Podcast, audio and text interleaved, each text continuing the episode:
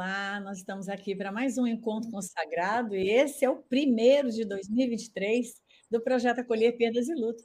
E Adenal vai ser hoje uma noite de festa, porque nós estamos introduzindo o estudo da mitologia, dos mitos, para o ano inteiro de 2023. Já tem gente dizendo que está sentado na primeira cadeira.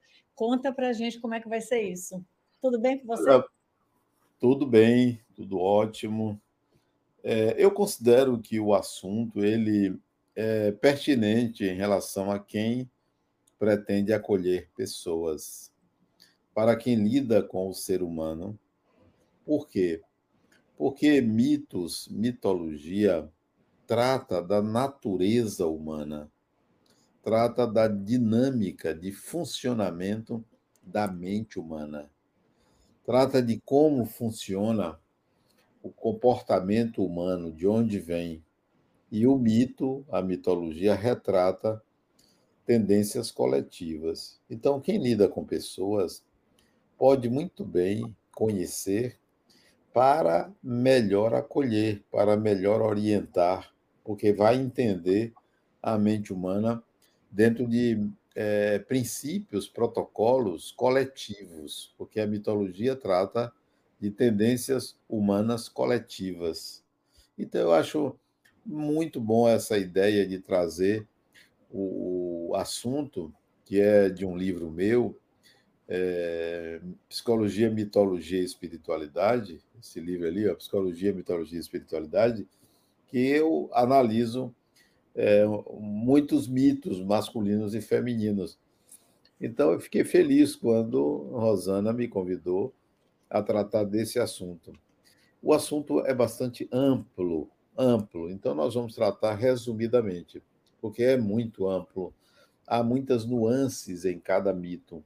A gente pensa que o mito é uma uma fantasia, é uma imaginação. Na realidade, a mitologia era a religião daquela cultura, era uma religião. Seria a mesma coisa que você dizer que Jesus é uma fantasia, que Maria é uma fantasia, é, que os santos da igreja são imaginações. Na realidade, são pessoas que existiram. Então, a mitologia não é uma fantasia, é uma criação humana a partir, uma criação automática, inconsciente, a partir do comportamento, a partir das expectativas, a partir de uma visão coletiva do ser humano. Então, não é uma fantasia, é uma construção real dentro da mente humana. Né? Então, vai ser muito bom, muito bom. Vai ser muito bom a gente poder se identificar, conhecer. E hoje, os dois primeiros mitos que nós escolhemos é Zeus e Prometeu. Agora, Adenauer, antes de tudo, vamos conversar sobre o que a Mirra nos trouxe essa semana? É, aconteceu um incidente entre a gente, estava tudo bem. Aí nós convencionamos, eu e ela, que às terças-feiras à noite, quinzenalmente, nós conversaríamos. Né? E isso vinha acontecendo o ano passado. E a primeira terça-feira que nós conversaríamos foi terça-feira agora, só que eu me ocupei. Eu fiquei muito ocupado e não dei atenção. Eu sabia, não esqueci. Eu sabia, mas pensei assim, não, depois eu converso com ela, a gente marca um outro horário, né? E eu senti uma certa contrariedade dela por essa minha é, prioridade a outro assunto, a outra, é, a outra experiência minha. Não, no dia seguinte, quarta-feira, anteontem, eu me predisponho a, no mesmo horário, às nove horas, para esse contato, essa conversa. Aí aconteceu que eu esqueci, porque não estava, não era habitual, eu esqueci. E eu me lembro, eram nove horas da noite, eu fui escovar os dentes, aí senti a presença dela, assim, um tanto quanto é, é, zangada, né? me questionando sobre a minha responsabilidade. Né? Eu disse: olha, eu sou uma pessoa responsável, né? eu sou responsável. Mas isso acontece na vida humana. Mas eu prometo que assim que eu terminar de escovar os dentes, eu vou é, me predispor. Aí terminei de escovar os dentes, mas a televisão estava ligada. Estava passando um filme chamado, um filme bobo chamado Clifford, que é de um cachorro grande. É um filme assim infantil, né? um cachorro vermelho que uma menina adota. E aquele filme me encantou e eu fiquei assistindo o filme dizendo: Mirra, se acalme, daqui a pouco eu, eu concluo o trabalho. O resultado, eu só fui fazer, já era quase 11 horas da noite. Eu acho que ela saiu um pouco zangada comigo, mas nada que palavras carinhosas não possam é, retirar essa energia que ficou é, na quarta-feira. Né? Então, foi isso que aconteceu continua aprontando com ela. Essa que é a verdade, né? Eu queria ver se fosse o contrário. É, eu não aguentava, não. Encarnado, não, não aguentava, não. não. Você encarnado e a pessoa perdeu a hora. Eu ia procurar outra pessoa. Né? tá vendo? Então ela mas, pode ensinar do quê? Ela mas eu acho que ela persiste porque há uma paixão, né? Há um amor de lá para cá. Então, é esse amor que mantém. Então você está contando com o amor dela, né? Estou contando com o amor dela, oxe. Não. A mulher, quando ama, ela é, ela é intensa, ela é verdadeira. Ela briga, mas ela ama, né? Ela perdoa, né? Então, estou contando com isso. Né? Então, vamos lá. A primeira fase. Frase: Seu poder pessoal se origina do divino. É inesgotável e deve ser utilizado para a sua evolução cujo maior aprendizado ocorrerá na conquista do amor. O que eu achei de mais interessante nessa frase é o que é o poder pessoal. O poder pessoal é, de fato, uma capacidade do espírito em realizar, em fazer coisas que estão fora das convenções humanas, de fazer coisas além da sua capacidade de realização esse poder pessoal. E, e é utilizado para a evolução, e o maior aprendizado é quando a gente conquista o amor, né? quando a gente ama de fato. Né? É o que eu entendi. A segunda. Essa é a segunda. Eu acho que é a mesma temática. Sua origem divina capacita você para realizações que ultrapassam sua cognição, que permitem sua transcendência e que ele coloca em contato com sublimes e inefáveis sentimentos.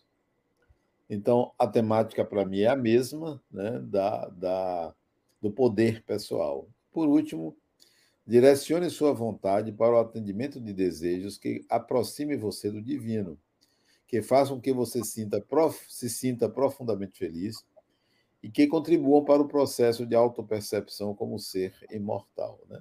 Novamente, a vontade desejos, atender isso, né, que aproxima o espírito do divino. Essas foram as mensagens de Dona Mirra. Maravilhosa espero, ela.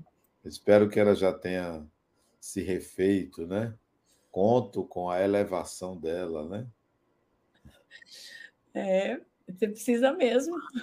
Não é? Bom, então, começa contando um pouco para a gente, Adenal. Você falou um pouco do que é a mitologia. Você gostaria de explicar? Ó, para se entender melhor o que é mitologia, mitologia é o estudo dos mitos de uma cultura cujo significado ele transcende o saber popular, ele transcende o significado religioso né, a eles atribuído. Há um significado religioso, social, mas a mitologia estuda mitos e vai além do que diz a sociologia, vai além do que diz a religião mitológica. Né?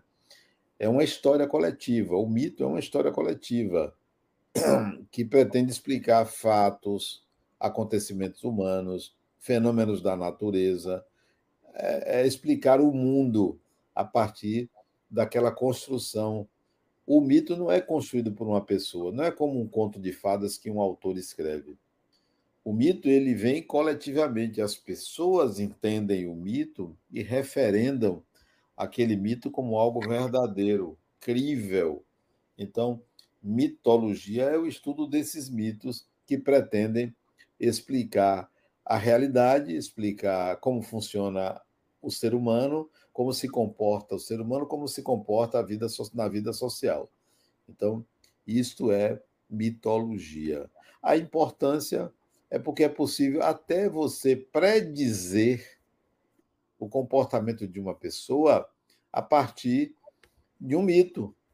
Porque a gente sabe como funciona a mente humana.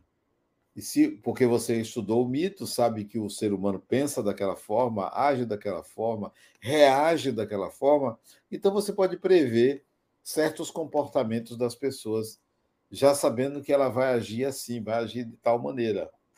E hoje nós vamos tratar do mito de Zeus, Zeus e Prometeu.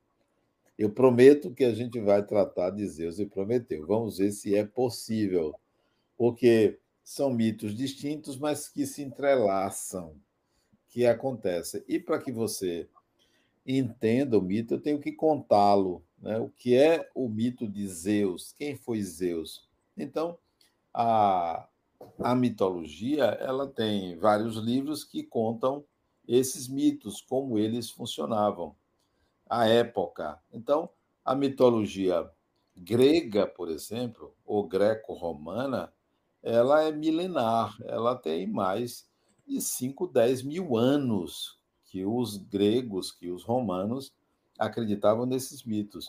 E é importante que você saiba que há mitos alemães, há mitos japoneses, há mitos africanos, há mitos nórdicos, há mitos americanos.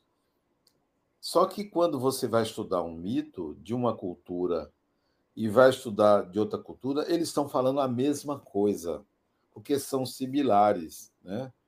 são é, iguais. Então, você pega na mitologia grega, o mito do inconsciente se chama Hades. Você vai estudar o mito, como ele acontece. Aí você vai na mitologia romana, vai estudar Plutão. É o mesmo mito, só muda nomes, mas eles trazem a mesma história, o mesmo fundamento.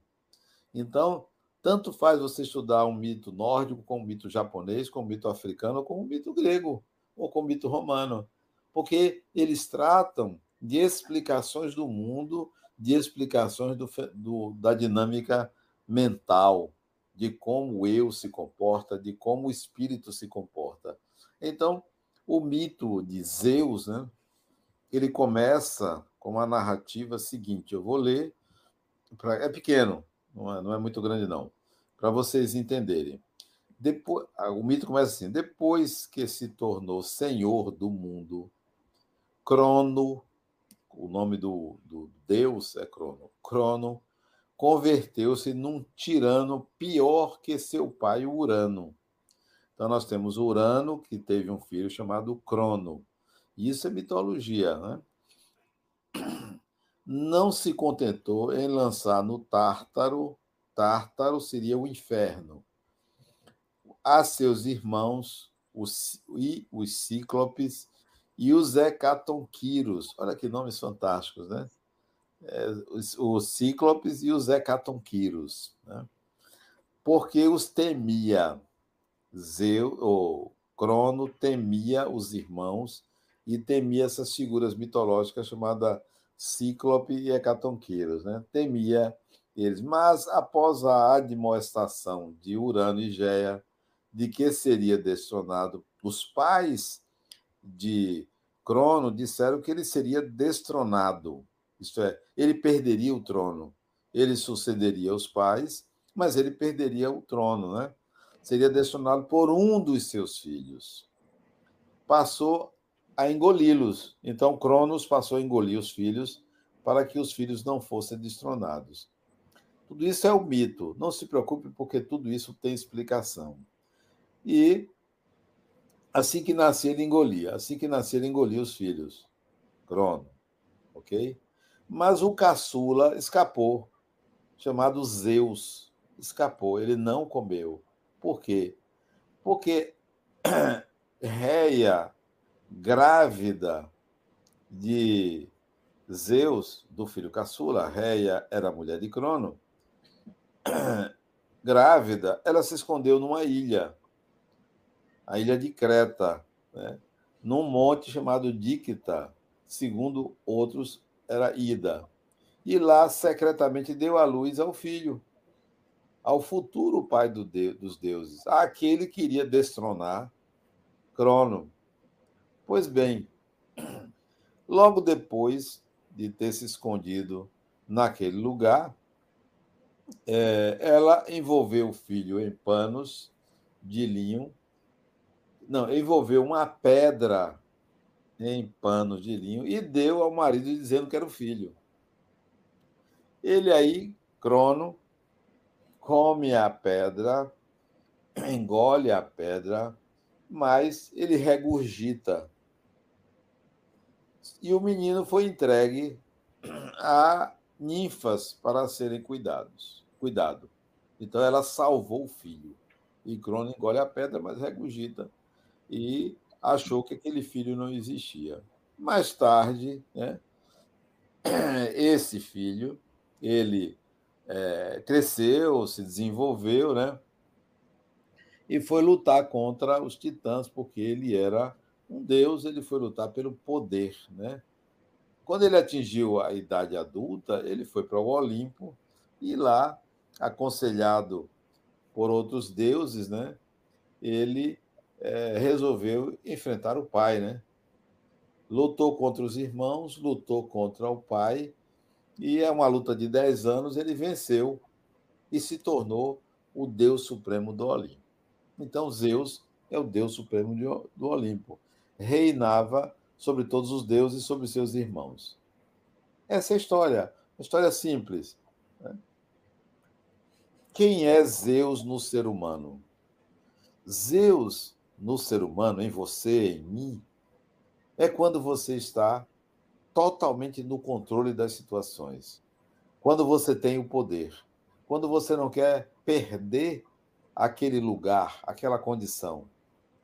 Quando você domina, quando você submete ou quer submeter.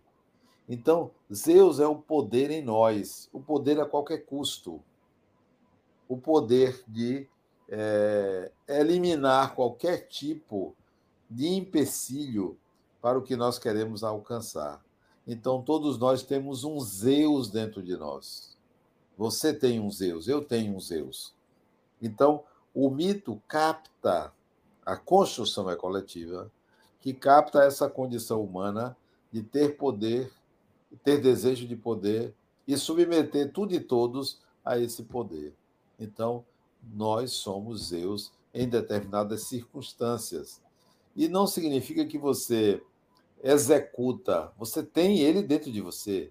Nem sempre você coloca ele é, na realidade, mas você tem um Zeus dentro de você. Todos os seres humanos têm um Zeus dentro de nós. Dessa forma é que a gente entende o mito. Quando é, Cronos engole os filhos, isso quer dizer todas as vezes que pai e mãe sufocam seus filhos dando tudo, cooptam seus filhos, dominam seus filhos, não os emancipa. Então, o engolir significa é, como que anular aquela pessoa. Todas as vezes que você é, quer ajudar alguém e não se preocupa que tipo de ajuda a pessoa quer, e você vai lá e oferece dar alguma coisa, você está agindo como Crono, que engoliu os filhos. Você tem dentro de você esse Crono. No, no mito, quando é, a mãe grávida do caçula refugia-se na ilha para protegê-lo, observe que as mães, em geral, protegem não necessariamente o filho caçula, o filho mais frágil. Não permite que ele, não quer que ele sofra, assume para si foi o que é, Reia, mulher de Crono, fez. Ela, grávida, se refugiou e teve o filho lá. Deu o leite de cabra e deu a, a, as curetes para tomar conta da criança. Então, o mito está retratando uma condição materna de privilégio, de cuidados, de proteção ao filho deficiente. Em geral, as mães fazem isso, cuidam, porque a deficiência exacerba o materno, amplia o materno. Né? Então, o mito de, de Zeus ele retrata essa condição humana, o poder acima de tudo e é, a exacerbação dos cuidados aos filhos deficientes. Além disso, ele, Zeus, digladia-se com os irmãos para assumir o poder. Então, isso quer dizer que, independentemente da sua relação com uma pessoa, mesmo que seja seu irmão, sua irmã, seu marido, sua mulher, há uma competição. Há sempre uma tentativa de saber quem tem razão, quem é que sabe mais, quem é que determina, quem é que realmente está no controle da relação. Então, a guerra de Zeus contra os irmãos e os titãs retrata isso nós, quando estamos num grupo ou com apenas uma pessoa, consciente ou inconscientemente, nós competimos. Mesmo a relação marido e mulher, que é uma relação supostamente de só amor, com o tempo vai aparecendo a competição. Não pense que a, a submissão da mulher seja algo absoluto, ela é aparente ela está ali naquela posição porque ela está sempre buscando uma forma de é, vencer essa, é, essa supremacia masculina. Né? Então há sempre uma competição. Só que ela é estra estratégica. No caso da mulher, ela vai e volta. Ela vendo que pode perder a relação, ela deixa de bater de frente com o masculino. Mas haverá sempre uma competição de quem sabe mais, de quem pode mais, de quem é melhor, de quem convence quem. Bom, o mito ele também é, apresenta um poder. É, Zeus tem um raio, o trovão, ele domina a natureza.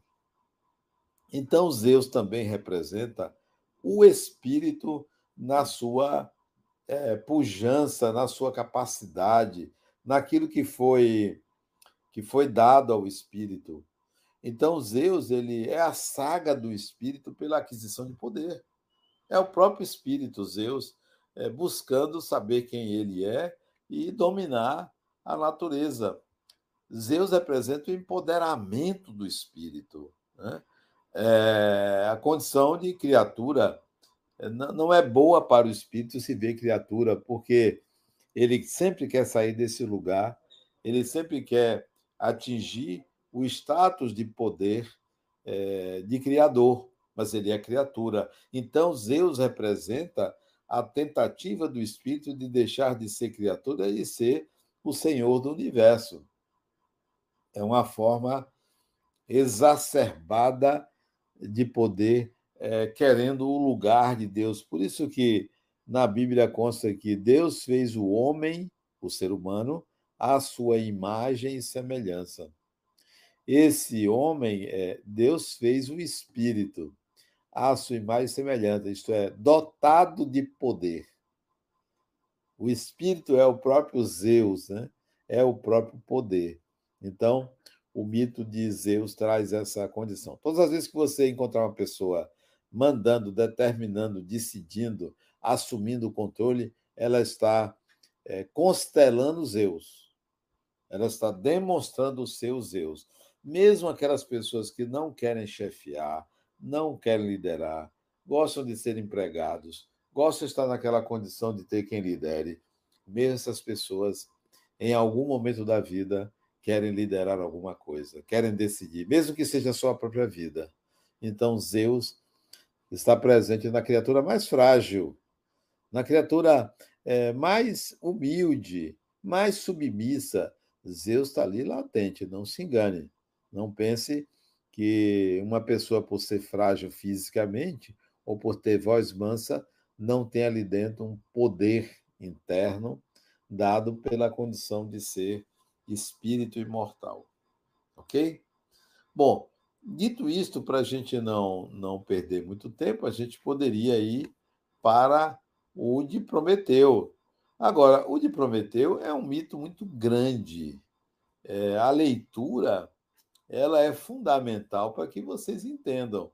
Então, ele é o dobro das palavras, dobro não, ele é o quádruplo das palavras do mito de Zeus. Mas se eu não ler, você não vai entender isso que eu expliquei de Zeus, né?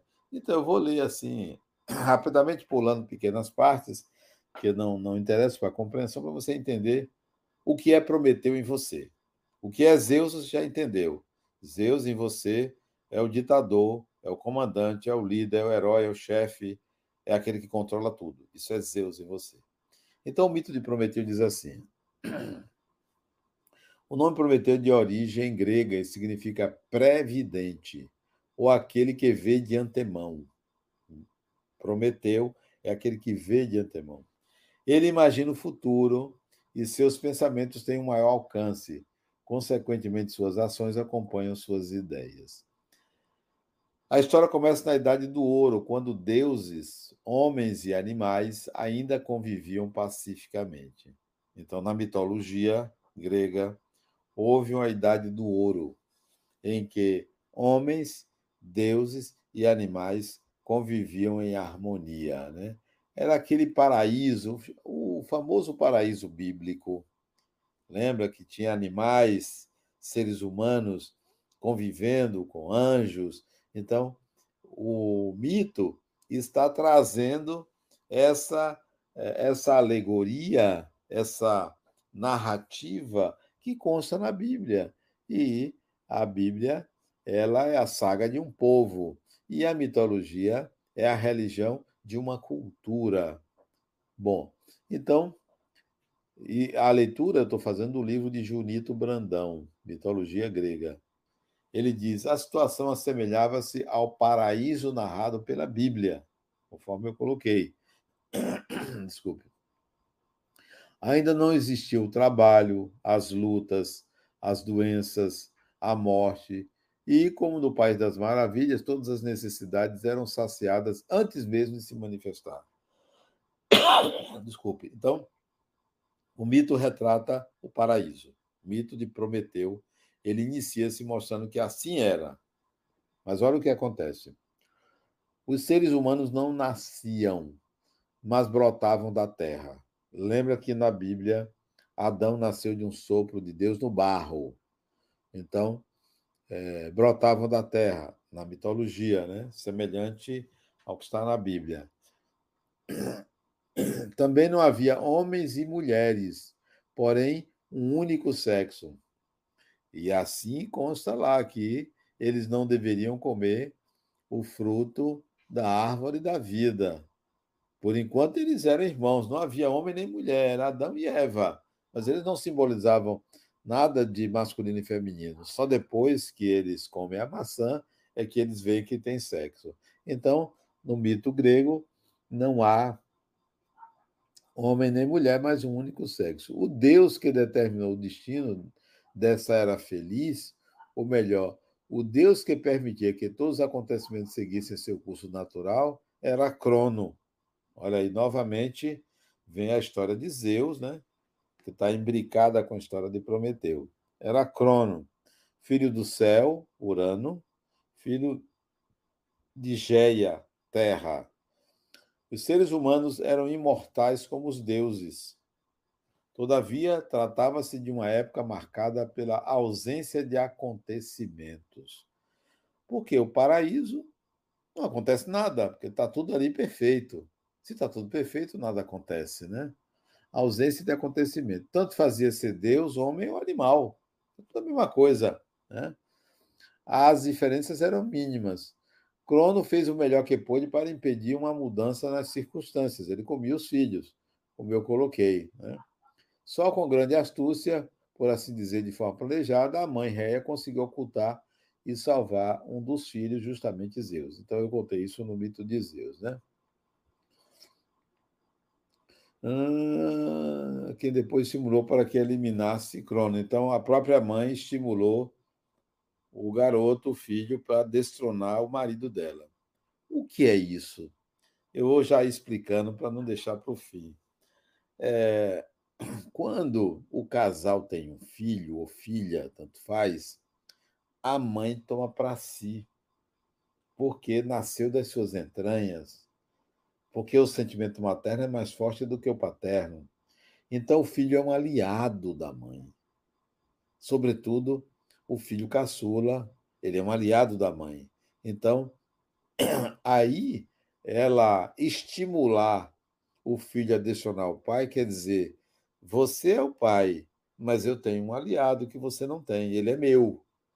Você é o marido, mas ele é meu. Então, essa colocação aí de que ela estimulava os filhos contra o pai é exatamente esse sentimento íntimo de posse do materno, né? Vamos lá. A bela idade do ouro terminou quando subitamente Zeus assumiu o poder. Né? Zeus assumiu o poder. Destronou o pai, Crono, e assumiu o poder. Ele não teria conseguido se não fosse pela ajuda da mãe, de outros titãs e de velhos deuses. Seu mais importante companheiro e aliado foi Prometeu, seu primo. Então, Prometeu era primo de Zeus, né? seu primo, titã e deus como ele mesmo. Então, Zeus era um titã, ou um deus. Prometeu, seu primo, também era um titã, era um deus. Eles não eram animais nem seres humanos, nem Zeus, nem Prometeu. Isso quer dizer que nós estamos tratando não de personalidades, Zeus ou Prometeu. Estamos tratando de modos de ser do ser humano. Deuses aí são modos de ser. Né? Prometeu convenceu, o primo de Zeus, Prometeu, é, convenceu os cíclopes é, a emprestar temporariamente o raio a Zeus. Zeus tinha perdido o raio. E os cíclopes tinham um raio. O raio era símbolo de poder. Então Prometeu convenceu o cíclope a emprestar o raio a Zeus. Com este raio, Zeus destronou o pai dele, Crono, né?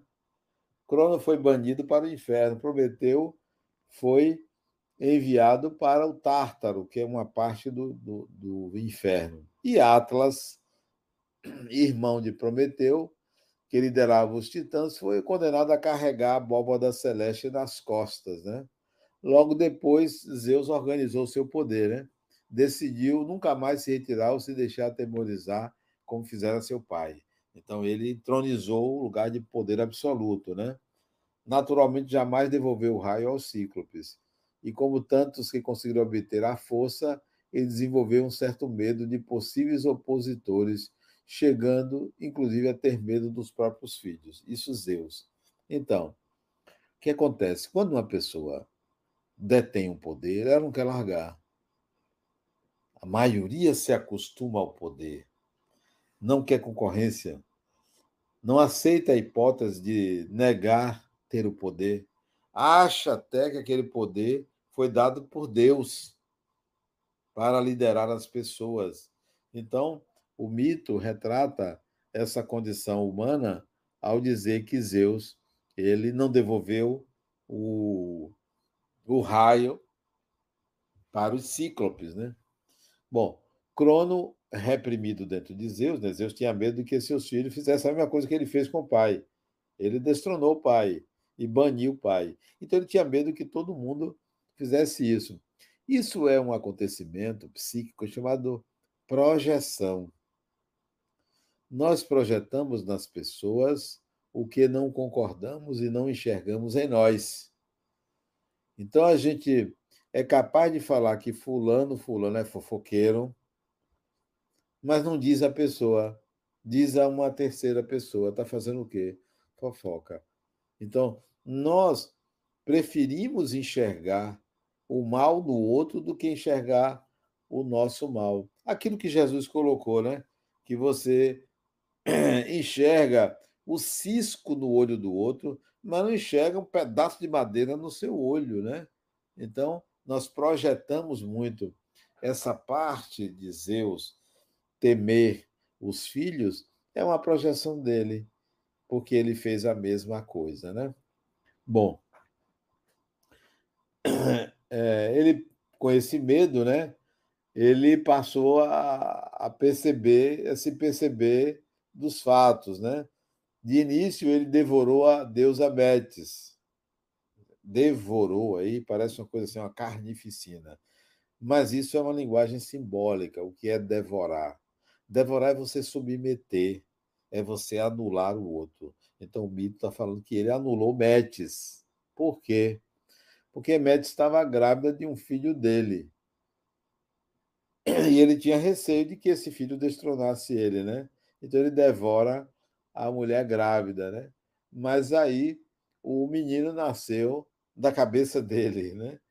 Ele devorou, mas o menino nasceu da cabeça dele. Então isso é mito também. Nascer da cabeça significa ter a, a semelhança do pai, ter características do pai, né? É, ser bastante alinhada com o pai, nascer da cabeça do pai, né? Prometeu era o conselheiro de, de Zeus, né? Em relação à vida dele, né? Aí, com o machado, ele abriu a cabeça de Zeus, permitindo que Palas Atena saísse da cabeça do pai. Então, Palas Atenas foi concebida dessa forma, que é a chamada filha do pai. É a menina, a mulher, que se alinha com o pai e não com a mãe. Então, a gente chama de filha do pai, porque ela se alia ao pai, ela tem uma, uma sintonia com o pai, ela admira o pai e até pensa assim: como é que ele, ele aceita ficar com minha mãe? Porque ela não acha a mãe digna disso, porque ela acha que é ela que seria melhor para o pai dela. Né? É um casamento psíquico que acontece entre pai e filha. Né? Então, nasce para as Atenas dessa forma. Né? Zeus suspeitava dos seres humanos, ele não gostava, não gostava dos seres humanos. E observe que isso é um fato. Quando nós concebemos os deuses, qualquer deus, seja um, seja muitos deuses, os seres humanos são inferiores. É como se eles não gostassem dos seres humanos culpam os seres humanos por tudo. Então, o mito, ao narrar a história dessa forma, está dizendo que, de fato, nós atribuímos um poder aos deuses, aos santos, aos espíritos, ao Deus que a gente acredita, atribuímos um poder que nos inferioriza, né? Isso está no mito. Ele não gostava dos homens, não foi ele que criou os homens, né? É, então, eles eram o resto do antigo mundo, que ele pretendia modificar tudo, então não daria nenhum poder aos seres humanos. Né? É, então, eles comiam na mesma mesa dos deuses, ele separou. Os humanos não comeriam mais na mesma mesa dos deuses. Né? Zeus resolveu destruir os homens, impedindo os homens de encontrar os alimentos. Ele resolveu eliminar os seres humanos. E isso é uma figura simbólica interessante, né? O que que a narrativa religiosa que trata do ser, do espírito, do homem, da mulher, da pessoa, do ser humano, é ele transcender para elevar-se a uma condição divina. E isto fere aquela condição do divino, dizer não, você é ser humano, você não é, não sou eu. Então, o mito está retratando essa necessidade dos deuses matarem os seres humanos, para que eles nunca assumam a condição de serem deuses. Então, é, deviam morrer de fome. Prometeu, resolveu defender os seres humanos. Por isso que Prometeu é a representação da figura humana. E Zeus é a representação do divino. Então Prometeu resolve defender os seres humanos, né? Era uma loucura isso, porque isso iria contrariar Zeus, né? Mas Zeus tolerou isso, né? Porque Prometeu era seu primo, né? E tinha ajudado ele a obter o raio do Cíclope, né? Prometeu decidiu frustrar os planos de Zeus de matar de fome os seres humanos e é, ordenou a matança de animais, que os animais fossem mortos para alimentar os humanos. Isso também é interessante, né? O que é matar os animais? É matar o instinto humano em função da razão. A morte dos animais no mito é a tentativa de matar o instinto, aquilo que é da natureza carnal para a prevalência do humano propriamente dito, do espiritual. Pois bem, é, Zeus soube da situação, tolerou que ele estava defendendo os homens, e aí é, ele disse que os despojos dos animais deveriam ser divididos, uma parte dele, uma parte dos homens. E prometeu que deveria fazer a divisão. É interessante que Prometeu resolveu salvar os homens. Era seu advogado, né?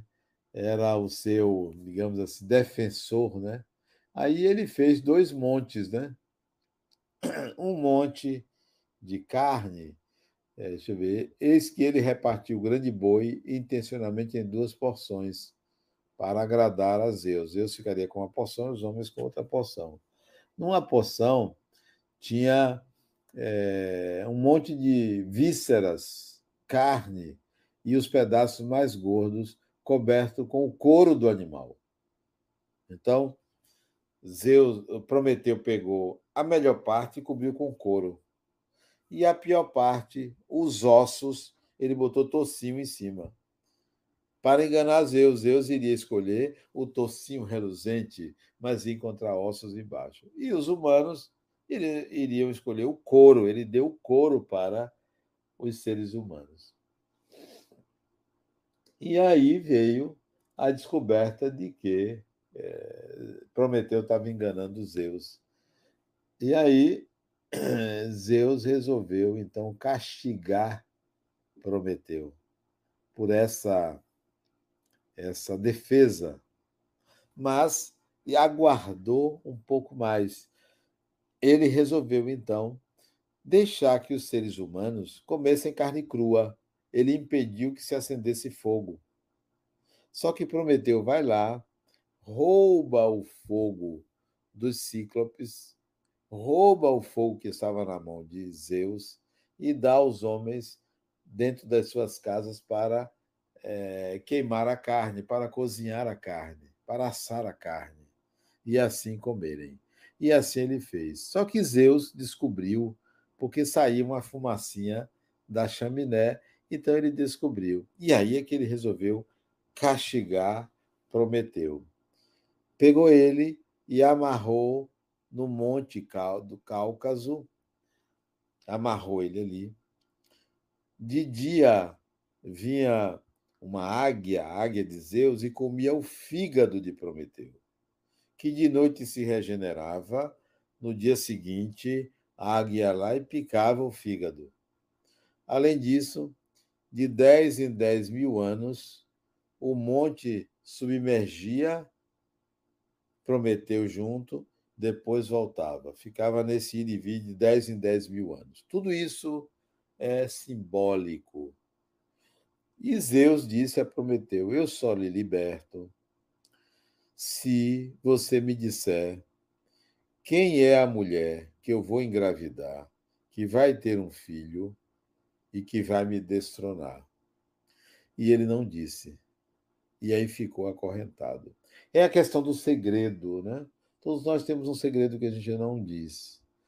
Mesmo que aquele segredo possa ser benéfico, a gente guarda. Todo mundo tem o seu segredo. Prometeu representa o ser humano na luta contra a supremacia religiosa dos deuses. Todo mundo, todo ser humano é, é refém de uma supremacia religiosa. Mas mesmo assim ele vai e, e se impõe a Zeus e fica acorrentado. Eu vou resumir. Acontece que Aquiles, ou era, Aquiles não, Heracles, aquele dos doze trabalhos, ele, Hércules, né? Ele se oferece para tomar o lugar de Prometeu. E Zeus aceitou, desde que Prometeu falasse para Hércules qual era o nome da mulher. Ele não falou. Mesmo achando que ficasse no seu lugar, ele não falou. Depois, os centauros eram figuras assim irracíveis, eram titãs. Centauros é aquele que tem o corpo humano, o tronco humano, a cabeça humana, mas a parte dos membros inferiores é de animal, é de cavalo. Então, esse era o era o é, é, era um titã, né, que é, ficava ali nos arredores do monte do Cáucaso, mas tinha um desses centauros, de nome Quiron, que resolveu ocupar o lugar de Prometeu. Quiron tinha sido flechado por Heracles no joelho e tinha uma ferida que não curava uma eterna ferida. Isso somos nós. Nós temos um quiro dentro de nós, uma ferida, algo que não cura, algo que nada resolve, que nenhuma coisa substitui, que é a condição humana. Ninguém escapa à condição humana. Nós não somos super-heróis, nós não somos pedras, nós não somos deuses, nós somos seres humanos ninguém escapa à condição humana. Você pode ter é, um bilhão de dólares, mas a sua vida não dura mais do que 100, cento e poucos anos. Não adianta você ter o que for, porque você é um ser humano. Ninguém escapa à condição humana. Ninguém, nenhum ser humano. Reverenciar um ser humano é não acreditar e não saber que ele é apenas um ser humano igual a você. Todos somos humanos, né? Então, Kiron era aquele que representava a, o curador ferido, porque Kiron era um curador. Ele curava os outros animais, mas ele não se curava. É o médico que adoece e não consegue a cura para o seu próprio problema. Então, nós somos curadores feridos. Quiron vai a Prometeu, o centauro, Quiron vai a Prometeu e diz assim: Prometeu, eu estou condenado à morte. Eu tenho uma ferida incurável. Deixa eu ficar no seu lugar. Deixa eu viver essa minha experiência de criatura ferida. Não me incomoda estar acorrentado, eu vou morrer mesmo. Me conte e eu tomo o seu lugar. E Prometeu é, cedeu a Quiron e contou quem era a mulher que ele é, iria copular, iria ter um filho que é, iria destroná-lo. Aí ele dá lugar a, a Quiron, né? prometeu dar lugar a Quiron, fica lá acorrentado e Prometeu se liberta. Isso quer dizer o seguinte: um dia, quando o ser humano aceitar a sua condição humana, quando o ser humano entender que ele tem uma ferida e que essa ferida não vai ser curada como ele pretende curar externamente, ele se liberta. A libertação de Prometeu é a cura de Quiron. É a cura dessa ferida. E que ferida é essa? É a ferida de você não se ver espírito imortal. Essa é a grande ferida humana. É o grande fator de, de, de sofrimento humano. É a não percepção da sua própria imortalidade, identificando-se com o personagem, com o corpo humano. É uma ferida incurável, não tem solução, não tem saída. O personagem tem que morrer. Não tem como solucionar esse problema humano. Então, Prometeu liberto significa dizer que. Epa, o, o Siri ligou aqui. Prometeu liberto quer dizer você, ser humano, só se liberta dos seus sofrimentos, das suas dores, quando você se vê espírito. Quando você vive como espírito, que não é uma crença, é uma consciência uma vivência da condição real do personagem aceitando a morte do personagem. Adenauer tem que morrer, Rosana tem que morrer, há que morrer. Mas o espírito, ao se perceber imortal, entende que isso se trata da continuidade do eu. Isso é a libertação de Prometeu. Prometeu é a consciência do eu, é a consciência de ser espírito. O mito de Zeus é o mito do poder, o mito do Prometeu, de Prometeu é o mito do nascimento da consciência. Nascimento da consciência de ser espírito imortal. Esse, essa é a história do mito de Prometeu. Eles dois estão imbricados porque o espírito é Zeus, o espírito é Quiron, o espírito é Prometeu, o espírito está presente em toda a mitologia. Entende? Então, todas as vezes que você se sentir espírito, você é Prometeu dentro de você. Todas as vezes que você não entregar aos deuses a solução dos seus problemas, é Prometeu dentro de você. Todas as vezes que você reconhecer a mortalidade do personagem, é Prometeu dentro de você. Então você tem Zeus, você tem Prometeu. Todas as vezes que você tomar consciência de que você tem uma ferida incurável, você é Quiron, o centauro. Nós vamos falar de Quiron mais adiante, mas o importante é você entender que Prometeu é o nascimento da consciência de ser um espírito imortal que todos nós somos. Ok? Bom, está aí. Rosana, se tiver alguma pergunta, se você quiser comentar também, estou à disposição. O Carlos fez uma pergunta assim, ó. Boa tarde. Os paralelos existentes nos mitos das várias culturas têm relação com as experiências reencarnatórias? Obrigada. Pode ter, Carlos, se nós retroagirmos no tempo e entender que o mito passa de geração em geração, ele se solidifica numa reencarnação e aparece nas reencarnações seguintes, mas dentro de uma mesma cultura, né?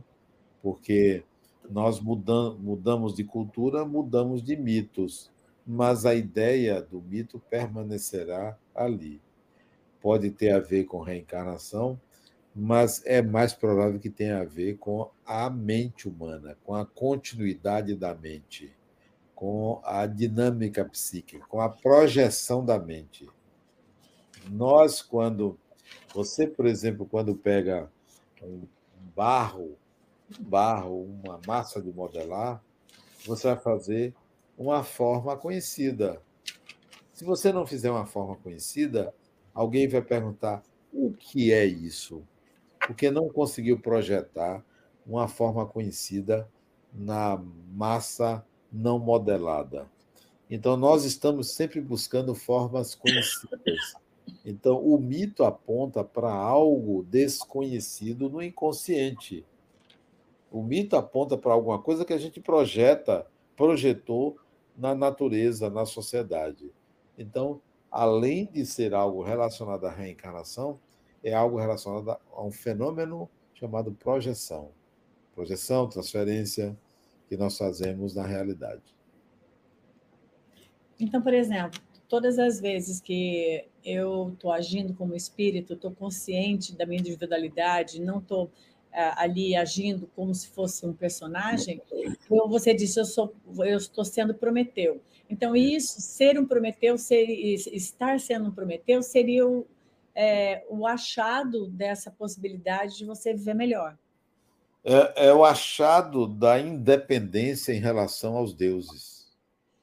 Ah, tá. Ser Prometeu, aceitar ser acorrentado é dizer: não adianta você me acorrentar, porque eu não vou ceder ao seu capricho. Então, Prometeu dentro de nós é a autonomia do espírito, é a consciência de ser espírito e ter na mão o próprio destino, saber o que vai fazer consigo mesmo, ser propriedade. Prometeu é a propriedade de si mesmo. E quando a gente se percebe nessa necessidade do controle, nessa necessidade de ter razão, de dominar, de não querer ceder para o outro, é, a gente está está ali sendo constelado. Constelando os Zeus. Constelando os Zeus, né? Então, para a gente poder usar isso, a gente estaria assim, se observando. Agora eu estou agindo como espírito, eu estou agarrado no personagem. Ah, então, né? E seria um estado de observação para a gente poder. Constante. E nós vamos ver em todos os mitos é assim. Nós temos todos os mitos dentro de nós. Nós vamos ver isso. Todos os mitos são mitos que estão representando protocolos psíquicos humanos, rotinas de pensar humanas. Tá, rotinas humanas.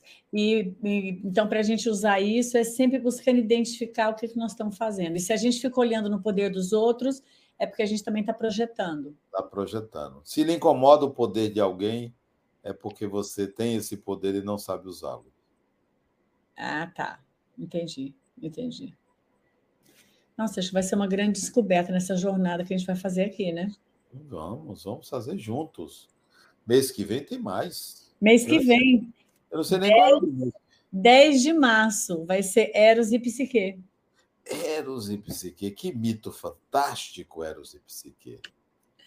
Então, para aqueles que quiserem e já é, lendo sobre os mitos, o livro da Adena está à disposição. Você pode comprar na Amazon, você pode comprar na própria, no próprio site do, da, da, do Harmonia, você encontra, se você colocar um Google, você encontra a sua é, forma. É, tem e-book, tem e-book e tem físico. Tem e-book, eu tenho os dois. E é isso, a gente precisa fazer essa jornada. Eu vou, é, essa semana vai ser bem legal, assim, desse mês para o outro. Eu vou ler já sobre o outro, eu já tinha lido esses dois mitos de hoje, eu vou ler sobre os próximos e vou ficar me observando dentro das características que você trouxe aqui para a gente, para a gente começar a se perceber. Faça isso também, você que está aqui nos ouvindo. Perfeito. Maravilhoso. Que bom. 10 de março é o nosso 10 próximo de março estaremos aqui de novo, de volta. De volta. Adena, gratidão. Obrigada. Obrigado. Obrigado. Tá bom demais. É muito bom. A gente, além de estudar, a gente ainda está junto, ainda está com as pessoas aqui que também estão buscando a mesma coisa. E a gente poder usar aqui de todo esse teu conhecimento. Ó. Beijo para você. Maravilhoso. Para você também, para todo mundo que está no chat. Boa noite, gente.